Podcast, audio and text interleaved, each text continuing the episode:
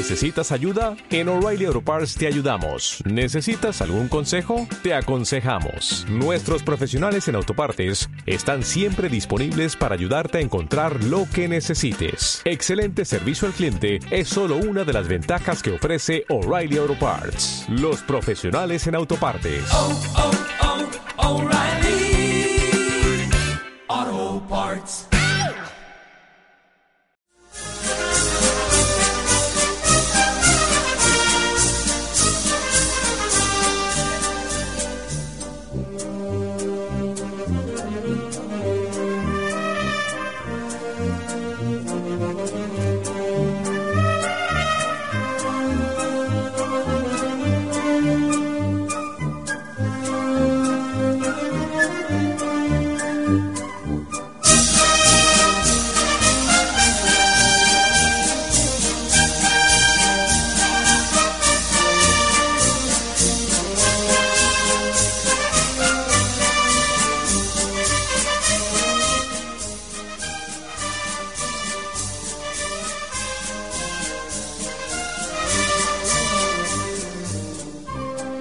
Hola, buenas tardes. Un día más, un martes más en el programa Taurino.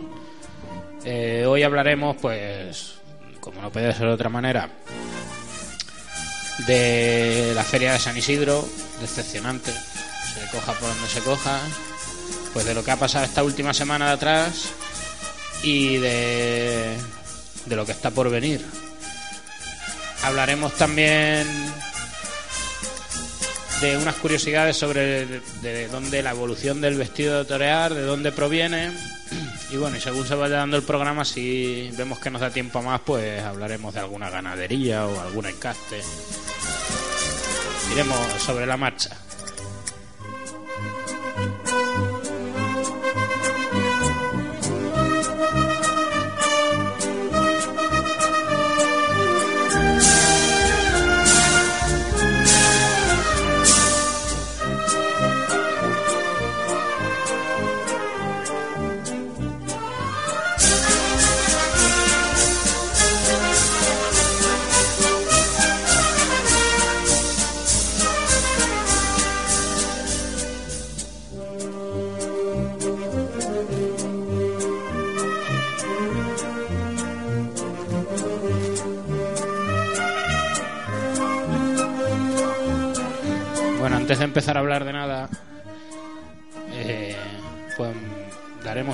Pésame a la familia del novillero peruano, familia de amigos Renato Mota, que murió el pasado martes de una cornada que le seccionó la vena safena eh, en la plaza de Malco, en Perú. Bueno, dicen que no había medios en la plaza para operarle y que todo se complicó y a raíz de eso murió. Una pena, pero es el tributo, digamos, que hay que pagar en esto del toreo.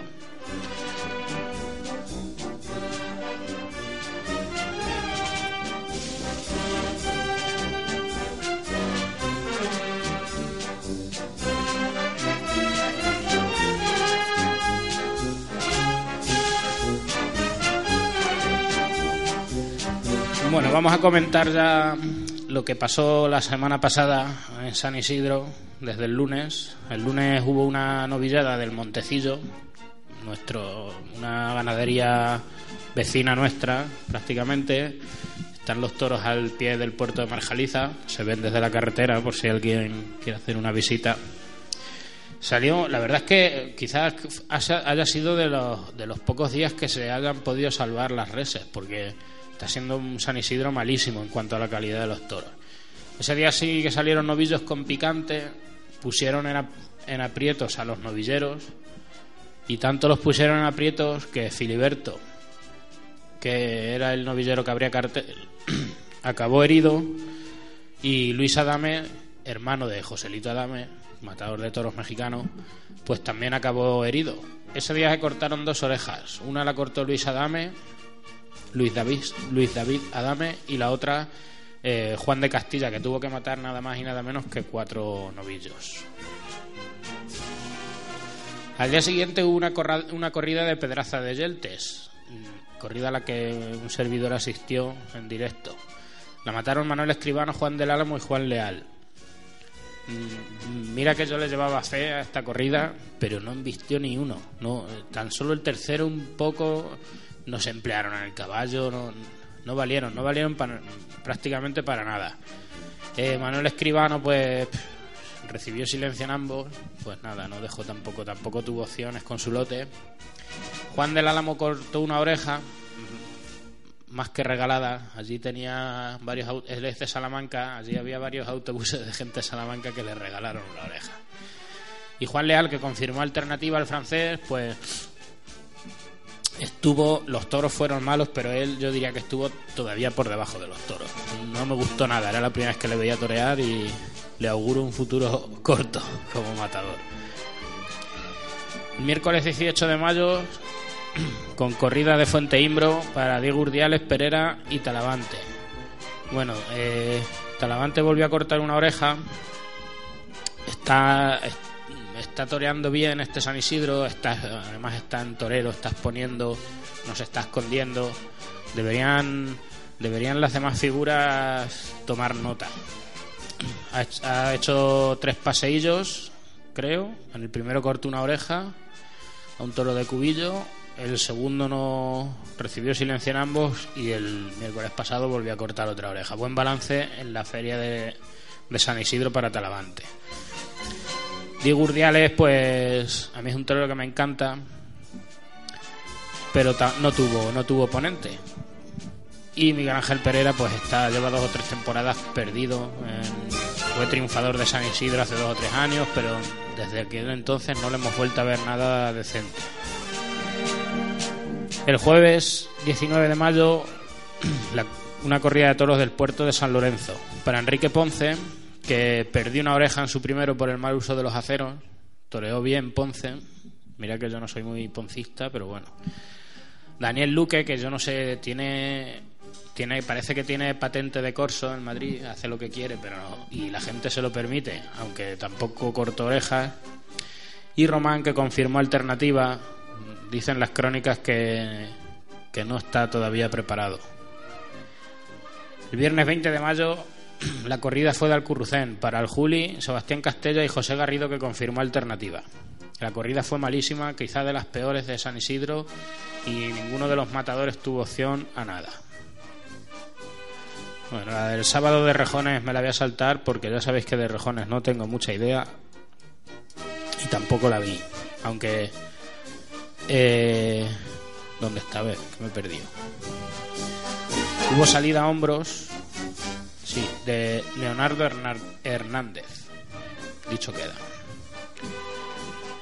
El domingo 22, una corrida de las Ramblas para Manuel Jesús El Cid Pacurenia y Jiménez Fortes. Bueno, el Cid se cumplen 10 años de su salida a hombro con Vitorino de Madrid esta temporada pero otro que se podía retirar mañana mismo y no perderíamos nada. Paco Urenia cortó una oreja, ha ido dos tardes a Madrid este año ha cortado dos orejas. Iba mermado porque de facultades, porque había recibido una cornada interna de 10 centímetros unos días antes en Francia. No se operó para llegar, para poder torear en Madrid. Puso mucho punto honor. Es, es un torero purísimo, a mí me encanta la forma de torear que tiene, siempre dando el pecho, toreando con la muleta, no usa el pico. Es un tío que se expone al máximo. Y cortó una oreja, no, no de las que más, no, de, no con mucha fuerza, pero bueno, se, se la llevó. Y Fortés, que es el torero que recibió dos cornadas el año pasado en el cuello, pues está un poco perdido el hombre. Le seguimos esperando. No ha estado dos tardes este año en Madrid y no, no, no ha podido triunfar. Ayer una, hubo una novillada con picadores del puerto de San Lorenzo y la, y la ventana del puerto para Joaquín Marcos, no, Alejandro Marcos, perdón, Joaquín Galdós. Y aunque estaba denunciado Luis David, Luis David Adame, no pudo comparecer por la cornada que sufrió justo hace una semana. Su lugar lo ocupó Juan de Castilla. Eh, no vi la novillada de ayer, las, las crónicas hablan muy mal de los de los novillos y de los novilleros. Y hoy están matando en estos momentos una corrida del Currucén eh, Diego Urdiales, torero que el Madrid gusta mucho, David Mora, que reaparece en Madrid tras dos años de recuperación de una gravísima cornada que recibió en San Isidro de hace dos años y cinco días. Y Roca Rey, que hasta el momento es el triunfador, el único torero de a pie que ha salido a hombros de Madrid durante esta feria de San Isidro. Bueno, les contaremos lo que dé de sí la tarde el martes que viene. Mañana hay un cartel, corrida de toros de Jandilla para el Juli, Miguel Ángel Pereira y López Simón. Bueno, yo del Juli de Pereira espero más bien poco.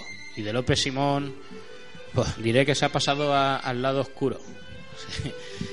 Estaba toreando el año pasado, mató corridas duras, toreando bien, pero ha subido un escalón, ha subido al escalón de las figuras y ya se ha acomodado. Yo les espero que no que baje ese escalón en su toreo, pero que sí le baje, baje un escalón de acomodo. El jueves 2 empieza... Perdón, sí. No, el jueves 26. Hay toros de Parladé para Juan José Padilla, Iván Fandiño y José Garrido. Le de las corridas que menos fe le tengo. Padilla no me gusta nada. Iván Fandiño también lleva dos temporadas después de su triunfo en San Isidro de hace dos o tres años. Está muy perdido. Y José Garrido es un, un torero de reciente alternativa que es el que puede, creo yo, que es el el que más papeletas para triunfar de ese, de ese cartel tiene. El viernes 27 de mayo hay una corrida de toros del Pilar para el Fandi David Bueno, el Fandi es ese recortador con banderillas que pone las banderillas de la manera más, más fea posible, aunque muy espectacular porque corre mucho, da grandes saltos, pero de torero tiene más bien poco. Sábado 28 de mayo hay una corrida de rejones de José Benítez Cubero para Ruiz Fernández, Sergio Galán y Joao Moura. Bueno, pues dos portugueses y Sergio Galán entre medias de ellos. Esperamos que los dé batalla. Y empieza la semana turista, la de las ganaderías duras. Yo espero que esta sea la semana del toro, porque hasta ahora no hemos visto toro. El otro día cuando, cuando estuve yo en la plaza, había un sector de la plaza, salió un toro más bien pequeño y sin trapío para Madrid que gritaba toro, toro. Hay que, hay que llevar más toro y menos toreros. Bueno, pues el domingo 29 de mayo hay una corrida de toros de Baltasar Iván, para Iván Vicente, Alberto Aguilar y Víctor Barrio. Los toros de Baltasar Iván están contrastadísimos, suelen salir bravos y encastados. Ojalá sea así. El lunes 30 de mayo, corrida de Adolfo Martín, Rafaelillo, para Rafaelillo, Sebastián Castella y Manuel Escribano. Bueno, pues para este día también espero yo ir a Madrid y ya os contaré el martes lo que da de sí. Ojalá que sea mejor que la de Pedraza de Yelte. Martes 31 de mayo, corrida de toros de Saltillo para Sánchez Vara, Alberto Aguilar, José Carlos Venegas. Bueno, como veis, los nombres que conforman estos carteles, quitando Castella, Escribano, Rafaelillo, ya son gente mucho menos conocida. Son los que tienen que matar este tipo de corridas. Corrida de beneficencia, miércoles 1 de junio. Aquí meten, al no ser de abono, es corrida de beneficencia, pues meten un cartel de figuras con toros de y con toros de figuras, claro. Toros de Victoriano del Río para Castella, José Mari Manzanares y López Simón. Bueno. Jueves 2 de junio, corrida de toros de Celestino Cuadri para Luis Miguel Encabo, Fernando Roblenio y Rubén Pinar. Esta es otra de las que yo le tengo fe, una de mis ganaderías predilectas. Viernes 3 de junio, corrida de toros, Victorino Martín, para Uceda Leal, Miguel Avellán y Manuel Jesús El Cid. Bueno, pues Victorino que viene de indultar en toro el Sevilla, ha echado alguna, el otro día en Francia ha hecho una corrida encastadísima, buena, buena, buena para el aficionado, mala para los toreros, y a ver si sigue en esa línea. Sábado 4 de junio hay corrida de rejones de Fermín Borque para Pablo Hermoso de Mendoza, Leonardo Hernández y Lea Vicens, que confirmará la alternativa. Y el domingo 5 de junio acaba San Isidro con la corrida de toros de Miura para Rafaelillo Javier Castaño y Pérez Mota. Bueno, otra de mis ganaderías con Cuadri y Baltasar Iván de las que yo más fe le tengo. Eh, esperaremos y iremos contando, pero yo seguramente veamos más toro en toda en, en una semana que en todo el mes anterior de San Isidro.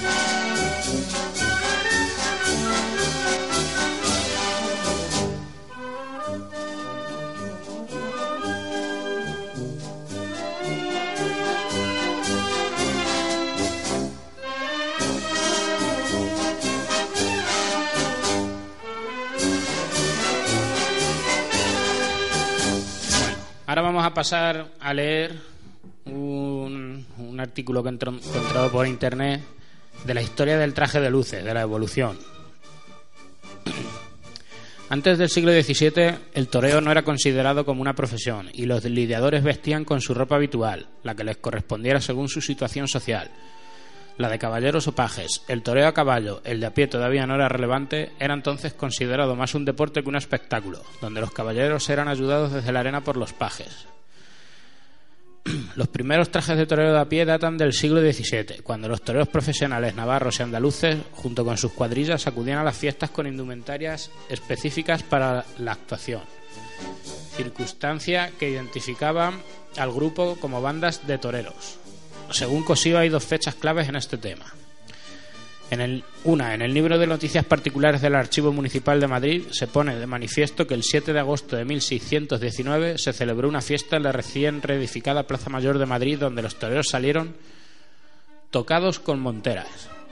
La segunda, un año más tarde, se anotó en el mismo libro anteriormente referenciado. El 13 de agosto de 1620, en la Plaza Mayor de Madrid salieron de los cuatro esquinas gentes para correrlos, todos con bandas de colores que dio la vida para este efecto y añade del escrito que ello fue cosa admirable. En sus inicios las bandas de colores eran suministradas por el ayuntamiento contratista de los servicios. Bueno, pues vemos que en sus inicios no, digamos que no eran un vestido, eran bandas de tela la que diferenciaba a, los toreros. 1658, 60 varas de tafetán sencillo carmesí por haber... perdón, otras referencias curiosas del mismo libro. En 1668, 60 varas de tafetán sencillo carmesí por haber mandado al señor corregidor se diese a los toreadores navarros a tres varas cada uno y los demás a los otros toreadores que hubo de a pie y en las fiestas que hubo por el nacimiento del príncipe Felipe Próspero. En el mismo año se menciona la nómina de a diez toreadores que salieron con bandas y a dar lanzadas.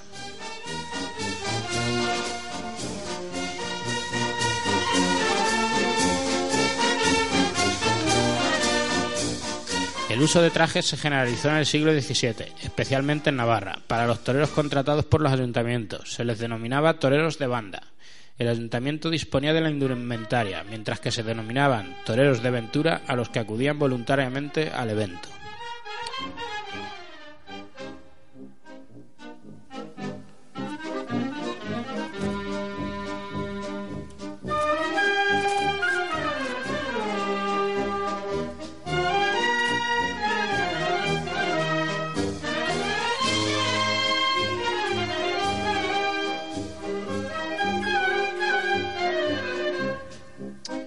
Pasamos ya al siglo XVIII.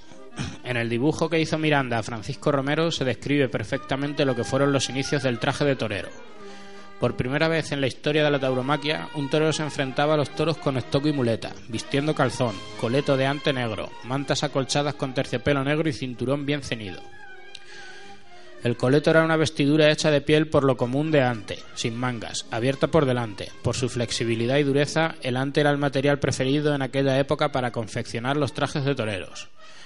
Sus cualidades permitían la libertad de movimiento con una cierta protección frente a los posibles rasguños ocasionados por los pitones.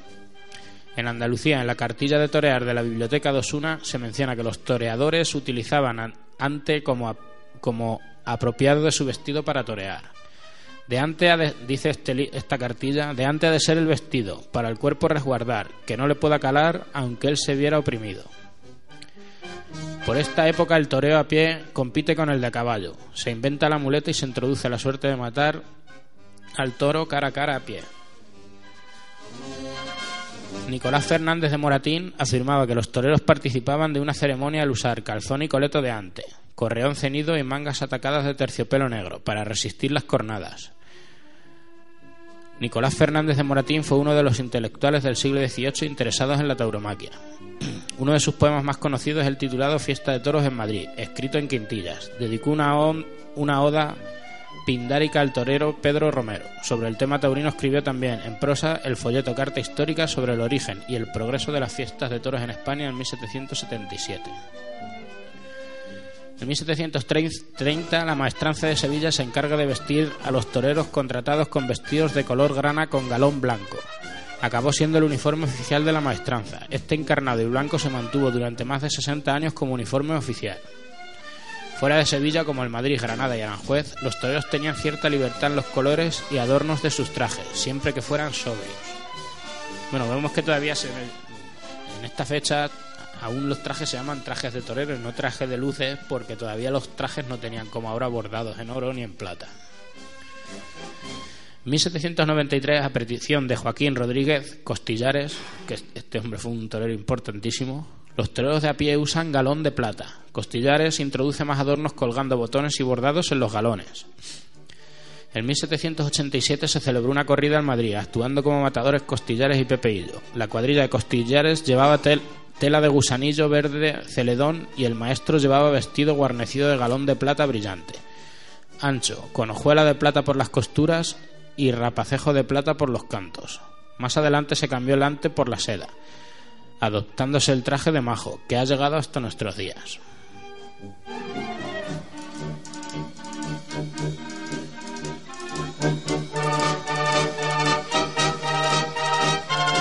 Costillares tuvo lugar la revolución en el diseño del traje de torear.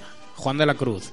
Juan de la Cruz pinta Costillares con un traje de los, de los Manolos del siglo XVIII Chaqueta media larga, cuerpo de seda y muchos adornos, ondas y botones con filigranas, hombreras y charreteras anchas de cinta de seda, mangas estrechas con ojales y botoneras.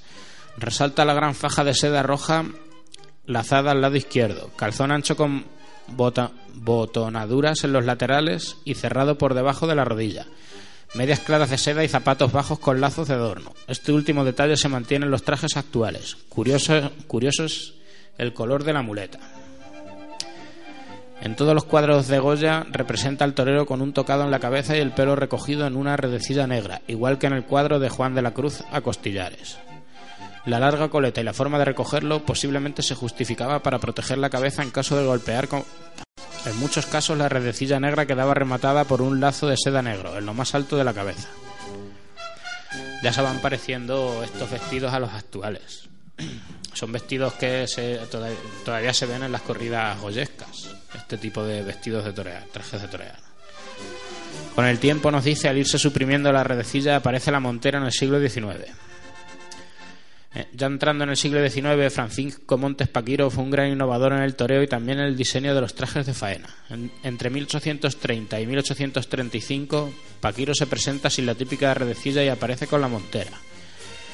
Las primeras monteras eran de gran tamaño y más altas que las actuales, realizadas en astracán y adornadas con borlas en los laterales. Paquiro introduce en el traje las luces. Las lentejuelas es lo más novedoso, junto con los alamares o botones de adorno. Los machos se introducen en el diseño original para apretar y asegurar la posición de la taleguilla y de la chaquetilla. Las sombreras crecen en tamaño y la chaquetilla se acorta eliminándose los faldones dejando lucir la faja. El material más utilizado para la teleguilla o calzón es la seda torzal para que se acoplen perfectamente a la pierna. Bueno, aquí nos habla de los machos que además tienen una expresión pues, muy popular que es atarse los machos. Es como prepárate que viene algo fuerte, átate los machos. La talerilla se hace más ancha, abriéndose por las sisas, para facilitar la libertad de movimiento de los brazos. Aparecen los bolsillos rematados con panuelos.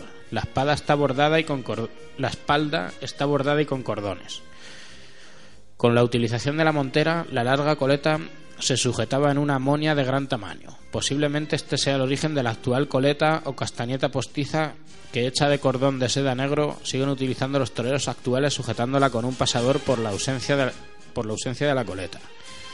En las corridas joyescas, como la tradicional de ronda, los toreros lucen todavía las redecillas. La camisa típica de color blanco tenía dobles ojales en el cuello con cuatro botones. La corbata era ancha y se denominaba panueleta. Debía de ser igual, de igual color que el de la faja. En la actualidad la corbata ha sido reducida a la mínima expresión y se denomina corbatín. Entramos ya en el siglo XX, nos dice que después de los cambios introducidos por Paquiro, el traje de luces actual difiere más bien poco del utilizado en el siglo XIX. Los, trajes van en la línea de la comodidad y la sencillez. La, la taleguilla y la chaquetilla siguen estando bordadas en seda. Ahora un fil protector impermeable a la sangre. El chaleco se borda a mano solo por su parte delantera con lentejuelas y canutillo de oro y plata normalmente. La taleguilla va muy pegada al cuerpo para evitar enganchones. se sujeta con tirantes unidos a ella con cierres de cuero. Debajo de la taleguilla el torero se pone otro calzón interior y unas medias blancas que van debajo de las rosas. La chaquetilla tiene aspecto de coraza y lleva muchas capas de entretela para objeto de proteger el cuerpo de la espada de las cornadas. Las zapatillas o manoletinas son muy flexibles. En ocasiones y para algunas y en algunas corridas llevan tacos como las botas de fútbol. El peso del traje es de unos 4 o 5 kilos y un precio medio razonable de 3.000 euros. Se, trata, se tarda unos 40 días en su confección y no se suele utilizar más de cuatro veces.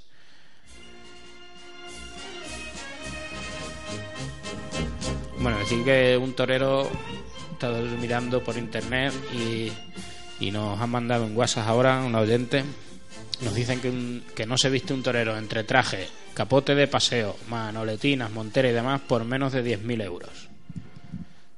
Un pico, sale por un pico.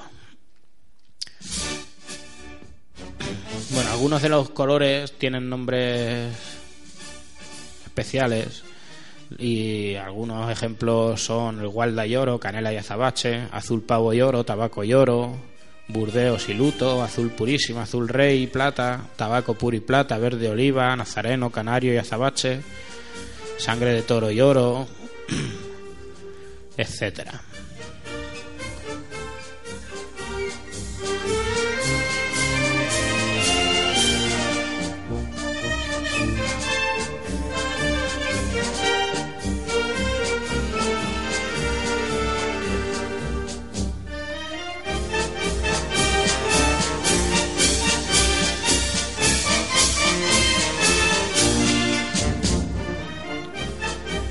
Partes actuales del traje de torear son la montera, que va sobre la cabeza de la espada y los banderilleros. Hasta el siglo XIX se utilizó el sombrero de tres picos, pero desde entonces se comenzó a utilizar la montera que está confeccionada en tejido rizado muy similar al cabello. Esta prenda ha evolucionado desde que se comenzó a usar.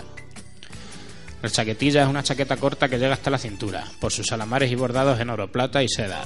De las sombreras cuelgan los machos. Es demasiado rígida y está abierta por las asilas, decíamos que para facilitar el movimiento del torero. La taleguilla es el calzón ajustado y sujeto con tirantes que llega hasta las rodillas. En la parte inferior se ajusta con machos. Se le añade un fajín a manera de adorno. Los machos son las borlas con las que se ajusta la taleguilla y cuelgan de las sombreras. Las medias de seda y color rosa Llevan otras blancas de algodón por debajo. Corbatín es una cinta muy fina que se anuda como corbata, generalmente del color del fajín que va cenido en la taleguilla. La coleta es una antigua moda del siglo XVII que hoy persiste con el objeto de sujetar la montera. Actualmente son postizas. La camisa es de color blanco y viene adornada en su solapa con boleros o chorreras. El capote de paseo con la misma forma del capote de brega, pero algo más pequeño y liviano. Es un elemento muy lujoso del traje de luces y solo lo utilizan los espadas y, banderilleros ligados a sus trajes en el momento de hacer el paseillo. Suele ir adornado con figuras religiosas. Las zapatillas son de color negro y no llevan tacón. Tiene una suela especial que evita los, rebalones, los resbalones y por encima están adornadas con un lazo. Bueno, y los trastos de torear, ya para acabar con la indumentaria del torero, pues el capote, que es de lona muy gruesa o fibra sintética muy pesada. Es de color rosa y con el embez amarillo generalmente, aunque algunos toreros lo usan azul. Su corte es en forma de capa y sirve para burlar y torear. La muleta es de tela más ligera y pequeña que el capote, su color es rojo y va sujeto a un palillo. Es utilizada por el espada, por el espada para templar y encauzar la embestida del toro. El palo que sujeta la tela recibe el nombre de estaquillador. Y el estoque, que puede ser simulado, que es el que usan mientras están toreando, y, y la espada de la espada de matar, que tiene una ligera curva en la punta que se le denomina muerte, pues es la que se usa en el, en el vemos a los toreros cuando acaban la faena que se, se, dirigen a las barreras y lo que hacen es cambiar el estoque simulado por la espada de matar. Y esa es la indumentaria y trastos de torear que usa el torero actual.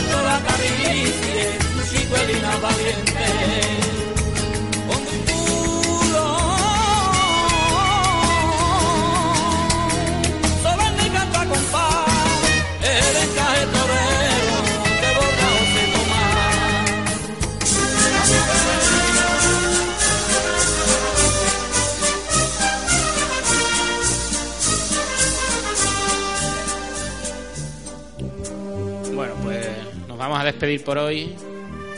No sin antes mandar un saludo. Eh, porque me dice Juan Carlos que tenemos en la plataforma iVox, que es donde se pueden escuchar todos los programas que hacemos en la radio. Me, está diciendo pues que nos, nos escuchan el programa de toros desde países como Argentina, Perú, México. Bueno, pues les mandamos un saludo a todos los países taurinos. Bueno, Argentina no es país taurino, pero también se le mandamos que tenemos oyentes. Pues a todos los países latinoamericanos y en especial a los taurinos. Y nada, pues eso, que se sigan descargando el programa y nos sigan escuchando. Damos las gracias a esos oyentes y, como no, a los que tenemos en directo en la radio Ajo Free.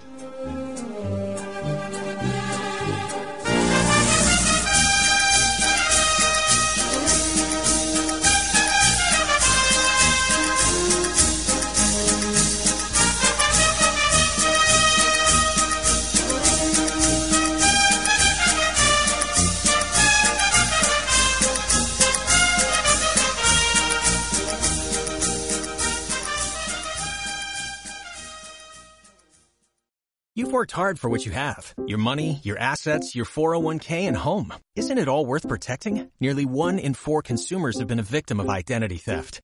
Lifelock Ultimate Plus helps protect your finances with up to $3 million in reimbursement. LifeLock alerts you to identity threats you might miss. And if your identity is stolen, your dedicated US-based restoration specialist will work to fix it. Let LifeLock help protect what you've worked so hard for. Save 25% off your first year on LifeLock Ultimate Plus at LifeLock.com slash aware. Terms apply.